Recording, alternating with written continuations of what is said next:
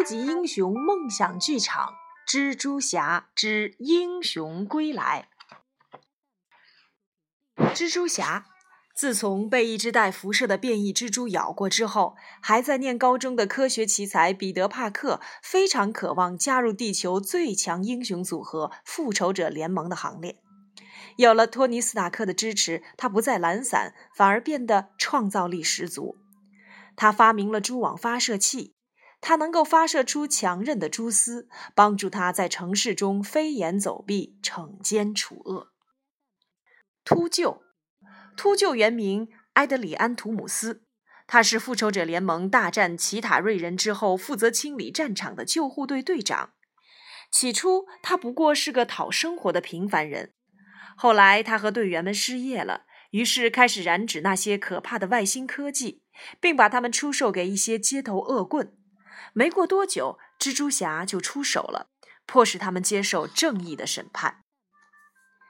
天气有些干冷，地铁上很拥挤，人们都显得疲惫不堪。我低头盯着手机，回忆着在德国与复仇者们并肩作战的日子。就这样，十多分钟过去了，我也到站了。我来到了街道上，看见了市区科技学校正巍然耸立在眼前。它几乎占据着整个街区，这里到处都是科学怪才、青年发明家。我置身其中，怡然自得。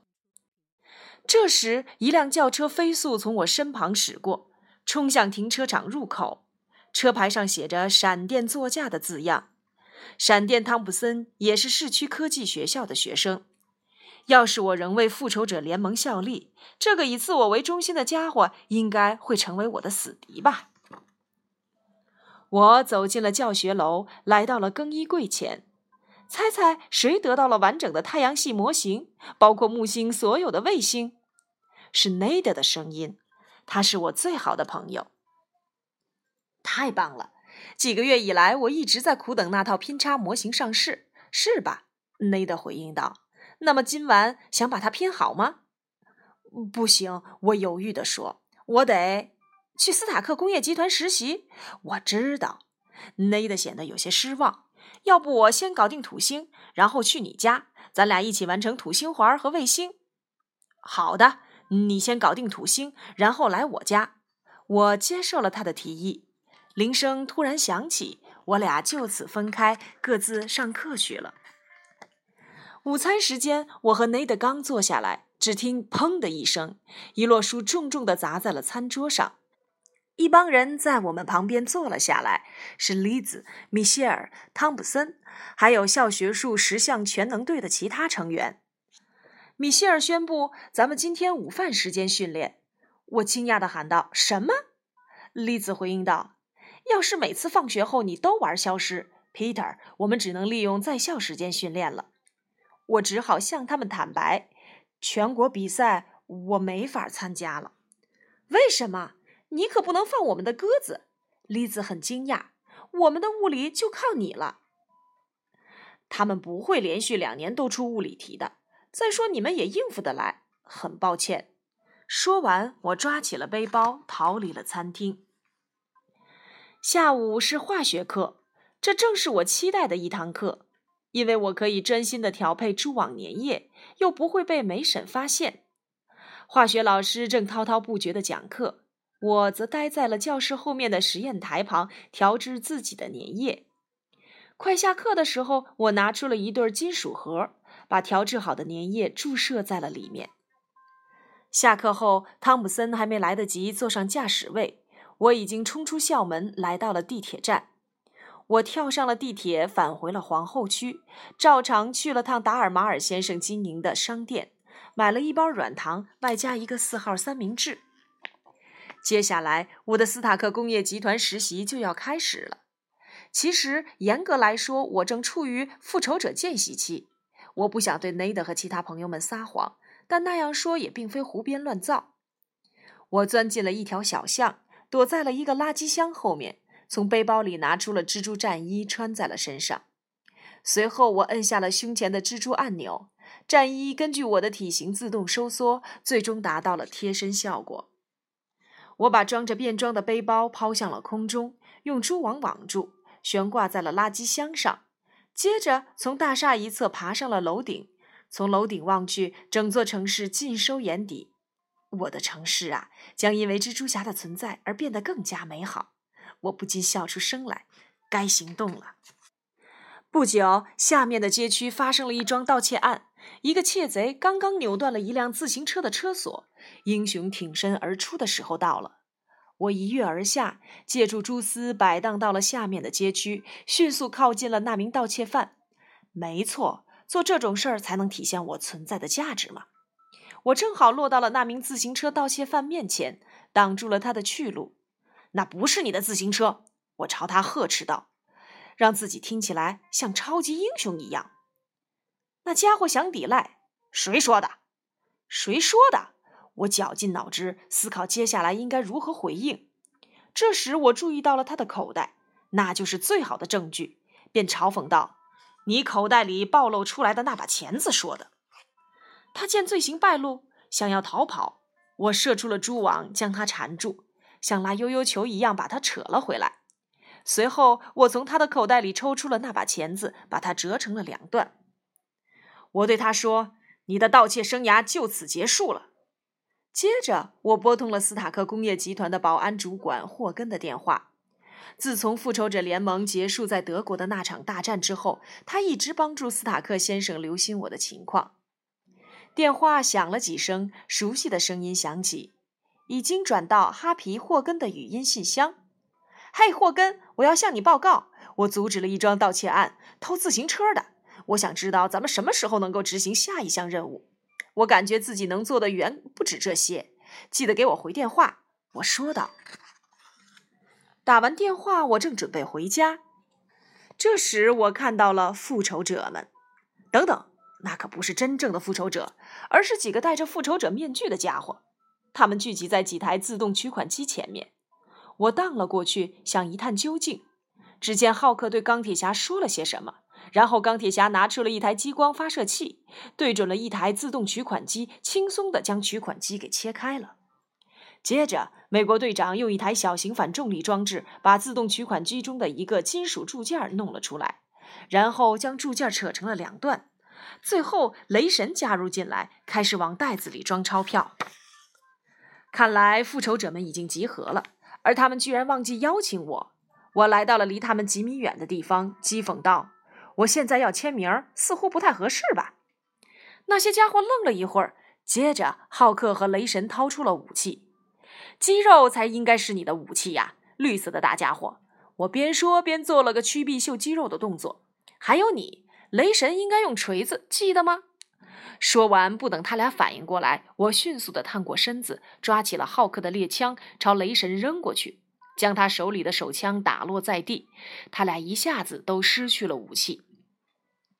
我明白了，你们这些家伙根本就是冒牌的复仇者。我故意调侃他们。透过眼角的余光，我注意到了美国队长正伸手去挪动那台反重力装置。那是什么东西？我在哪里也能搞一台。说着，我用蛛网将那个装置给移开了。这时，雷神的拳头向我挥过来。我赶紧闪身躲开。你们这些家伙是通过抽签决定谁戴什么面具吗？大家是不是都抢着要钢铁侠的面具呀？我问道。钢铁侠手持那台厉害的发射器，向我发射出了紫色的能量光束。我转身躲开，能量光束将街道上的一辆轿车的顶盖给切开了。他继续朝我射击，能量光束瞬时飞向了四面八方。其中一道光束射向了街对面，正好命中了达尔马尔先生经营的商店。达尔马尔先生，我喊道，心里很担心。我快速飞奔过去，冲过了街道，进入店里。能量光束把达尔马尔先生的店搞得混乱不堪。千万千万别有人受伤！我在心里祈祷。店里冒着浓烟，我呼唤着达尔马尔先生的名字。从商店的一个角落里传来了微弱的抽泣声，我连忙冲了过去，终于找到了达尔马尔先生。我立刻带着达尔马尔先生逃到了街道上，他剧烈的咳嗽着，向我竖起了大拇指。接着，他转过身，望着他的商店，不禁伤心的呜咽起来。我无能为力，只能看着他独自悲伤。等我安顿好达尔马尔先生，那群歹徒已经不见了踪影。我只好再给霍根打电话。这次他接了，我向他描述了刚刚发生的事情。霍根不耐烦地打断道：“Peter，别拿这种鸡毛蒜皮的事儿烦我。”可是我接着说：“他们的武器很……”但霍根根本不想听。我只好挂断了电话。我拐进了先前那条小巷，想取回背包，却发现背包和垃圾箱都不见了。真是糟糕的一天。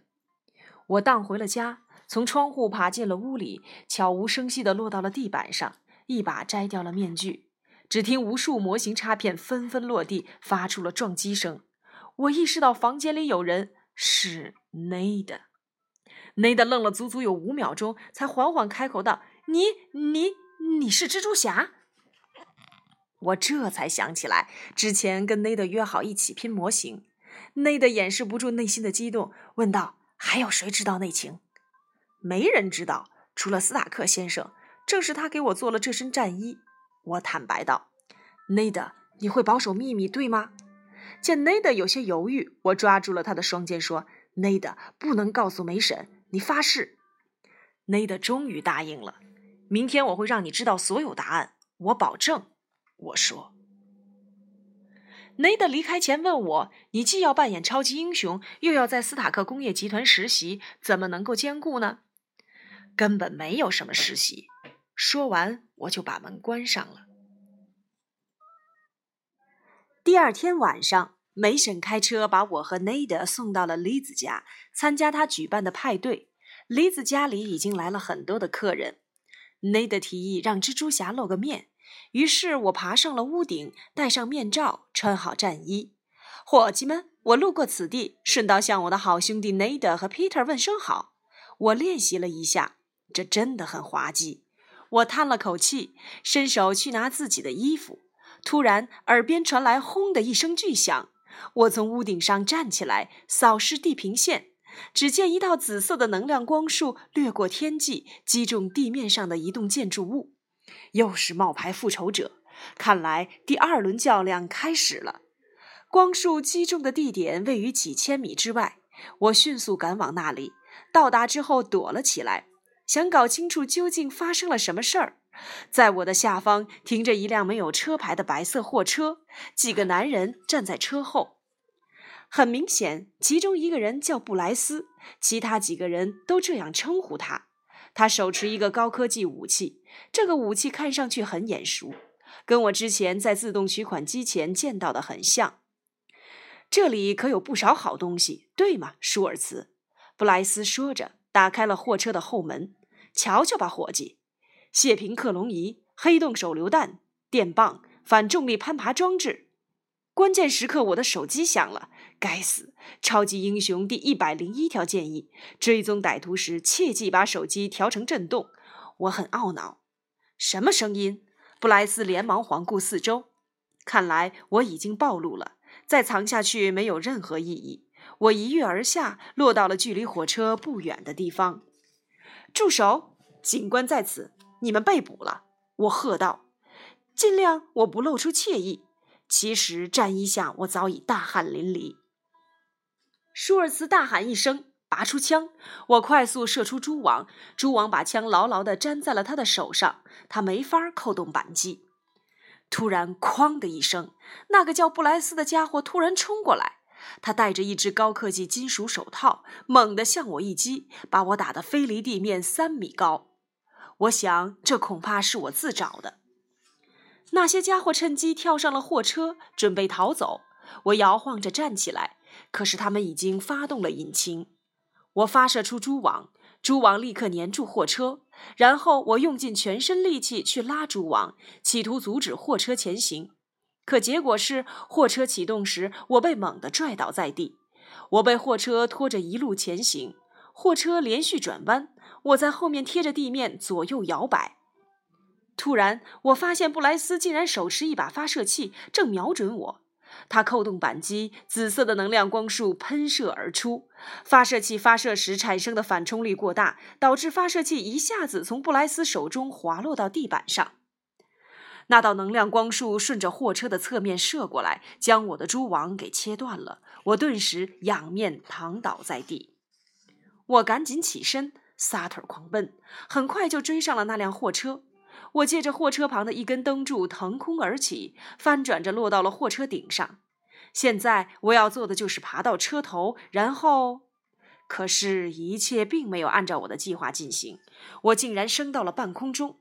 我不禁抬头往上看，想搞清楚是什么东西把我从货车上提了起来。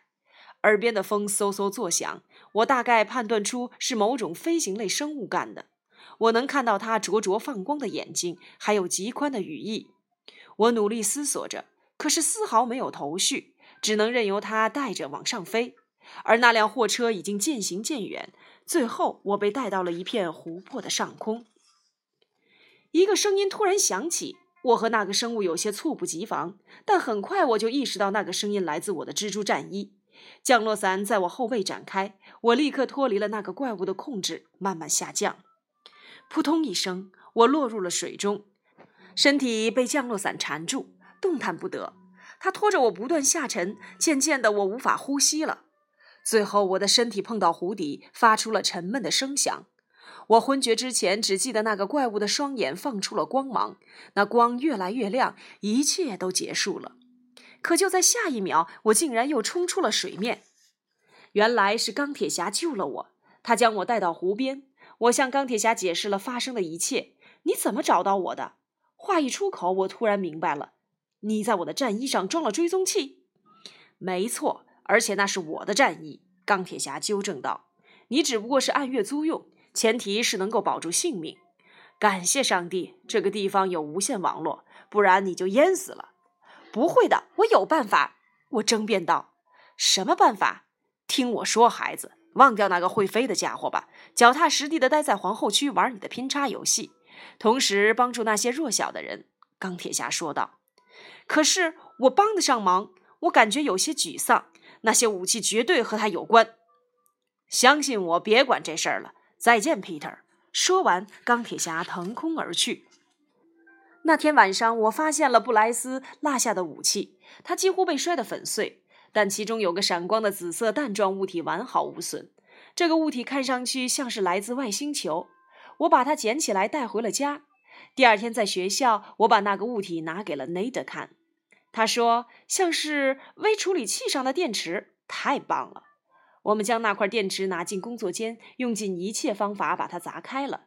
它刚一裂开，一道紫色的能量光束喷射而出，差点烧焦了我的眉毛。这时，上课的铃声响起，我随手把它塞进了背包。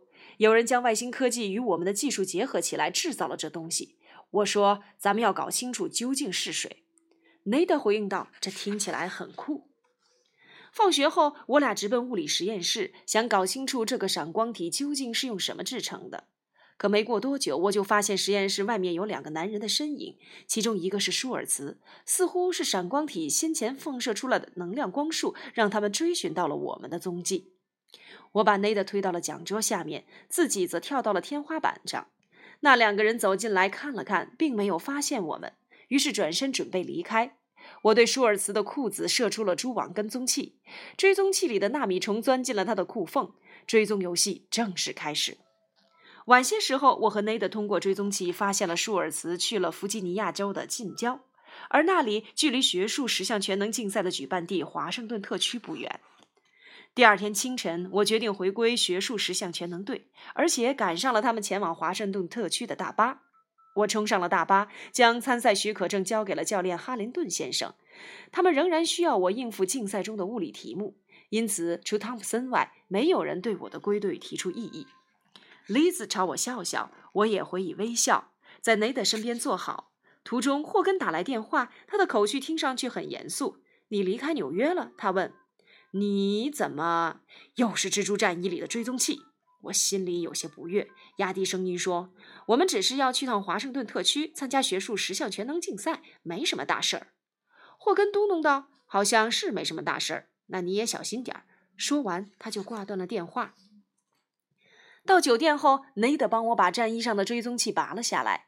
你知道这东西里面有许多其他子系统吗？但这些子系统都无法使用，因为 Ned 指着追踪器的显示屏轻声笑着。我抱怨道：“辅助轮协议，他们也太小看我了。”我让 Nada 把协议关掉了。我嘱咐 Nada 把闪光体保管好，因为那是非常重要的证据。然后我爬上了屋顶，换好蜘蛛战衣。我刚戴上面罩，眼前突然出现了许多生物测定数据以及地图。晚上好，Peter。面罩里传出了一个女声：“你今晚想带我去哪儿？”我的战衣要约我出去。不，别傻了，这很可能是引导程序。我一边想，一边追踪舒尔茨所在的位置。好吧，我要去那儿。我说。一个小时以后，我根据地图来到了一座小山上，那里有一个废弃的加油站。加油站旁停着一辆破烂不堪的货车。舒尔茨和另外两个家伙在那里。不久，那个长着翅膀的怪物出现了。我听到舒尔茨说：“秃鹫，去里面。”此时，一辆卡车正沿着公路急速行驶。秃鹫落到了卡车的集装箱上。他使用了某种设备，使得卡车集装箱的顶盖突然消失了一大块。秃鹫飞了进去，我紧随其后。只见秃鹫正把外星高科技产品塞进袋子里。我朝他射出了蛛网，但他猛地向上，从缺口处飞了出去。正当我向他扑过去时，秃鹫快速启动了他先前使用的设备，消失的集装箱顶盖再度出现，我的头狠狠地撞在了上面，随即便失去了知觉。几个小时之后，我苏醒过来，卡车早已停了下来，但我仍然被困在了封闭的集装箱里。他是怎么做到的？我喃喃自语。战衣给出了答案。经过分析，这是某种外星技术。我看着身边成堆的废品，心想：既然秃鹫能够在这里找到外星高科技产品，或许我也能。我开始翻找，终于找到了一个闪光体，跟我和 Nada 在学校里砸开的那个差不多。这是奇塔瑞人的一种能源，战衣解释道。如果被毁坏，会发出脉冲波。没错，我知道。我回应说。最终，它会释放出所有的能量。蜘蛛战衣接着说道。我开始紧张起来，问道。你是说爆炸？如果在这种密闭的空间里，或许足以让你丧命。听到这里，我心里一惊。原来我把一颗外星炸弹留给了我最好的朋友 Ned、Liz 和十项全能队的所有成员。我用尽全力撞开了集装箱的门，逃了出去。紧接着拨打了 Ned 的电话。Peter，Ned 接起电话说：“你还好吗？你错过了十项全能竞赛。”我我问道。Ned，那个闪光体在哪里？Ned 低声回答：“我把它放在背包里了。”什么？Ned，你在哪儿？我焦急地问。我们在参观华盛顿纪念碑呢。他告诉我，这里挤满了人。内德听着，我打断了他的话。你必须……我话还没有说完，就听李子对内德说：“把电话给我，Peter，我们要过安检了。”还没等我说话，他已经抢着说道：“我们得挂电话了，你麻烦可大了。”通话随即结束，没时间了。战衣小姐，搜索整片区域，找出通往华盛顿纪念碑最近的路。我命令道。不久，一座石碑出现在我的视野里，那就是华盛顿纪念碑。我从游览巴士上一跃而下。过去二十分钟，我一直紧紧地贴在一辆巴士上。落地后，我全速奔跑，总算到了华盛顿纪念碑底座，追上了同班同学米歇尔。我问他：“你的同学们都在哪儿？”米歇尔惊异地看着我，向上指了指。突然，一声巨响传来，一道能量光束从华盛顿纪念碑顶端喷射而出，周围的人们尖叫着四散奔逃。战衣小姐，发生了什么事儿？他们还好吗？我迫不及待地想得到他们的消息。启动声纳热分析，蜘蛛战衣回应道：“我我的面罩当中随即出现了纪念碑的 X 射线扫描影像。”沿着纪念碑一直向上，我看到了电梯。电梯周围出现圆圈，那就是 Ned、Liz 以及其他人所在的位置。电梯上的所有乘客似乎都活着，战衣分析道。但是八分二十秒后都将丧命。什么？我惊呼道。电梯的整体结构已经被破坏，它就要坠落下来了。战衣回应说：“没有时间了，我必须爬到纪念碑顶端。还剩三十秒。”蜘蛛战衣提醒道。我奋力向上爬，突然，我听到身后传来了轰鸣声，原来是一架警用直升机，立即返回地面。有人用麦克风喊道：“可是我的朋友们已经没有时间了。”我全速向上攀爬，总算抵达了纪念碑顶端。我站起身来，准备实施我的疯狂计划了。五秒，战衣开始倒数计时，已经没有退路。我深吸一口气，从纪念碑上一跃而下。我冲向了直升机，朝直升机的着陆敲射出了蛛网，在空中完成了翻转，然后飞向了纪念碑顶端的窗户。零秒，电梯的顶端已经完全脱开。战衣提供最新情况。与此同时，我撞穿了窗户，电梯已经开始向下坠落。我耳边传来了 Nada 和 Liz 的尖叫声。我顺着电梯井朝下方射出了蜘蛛网，将电梯拽住，试图阻止它下落。可是，一阵狂风将我吸进了电梯井，我一直向下坠落。最后，砰的一声，我仰面摔进了电梯里，周围都是我试图营救的人们。嘿，内德笑着说。我无力地挥挥手跟他打招呼。嘿，我瞄准了电梯井顶端，朝电梯的转动轮组射出了蛛网。电梯猛地停了下来，我一跃而起，双脚抵住了电梯轿厢的顶部，用尽全身力气把电梯向上拉。最终，我们回到了观景台所在的位置。哈林顿先生从电梯里爬出来，踏上了观景台。内德紧随其后。